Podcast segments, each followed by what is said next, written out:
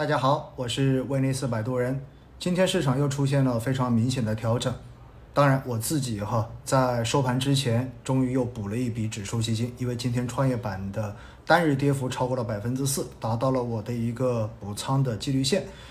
那很多人说呢，能不能再做下心理按摩？其实没有什么太多好讲的。今天市场的这种调整，仍然是因为俄罗斯和乌克兰的这个冲突继续发酵而形成的避险情绪的一次宣泄而已。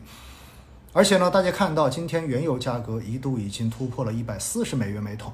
那么，像资源品如此高的价格上涨，到最后呢，会引发全球对于未来通胀上行的这种担忧。而通胀的持续上行，到最后很有可能会影响到全球经济的复苏。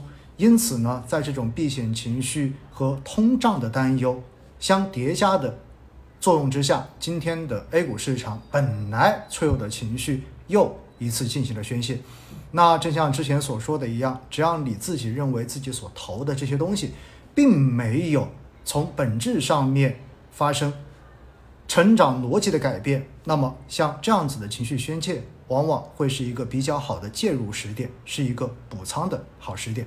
所以呢，大家先问问自己，你对自己所投的东西有信心吗？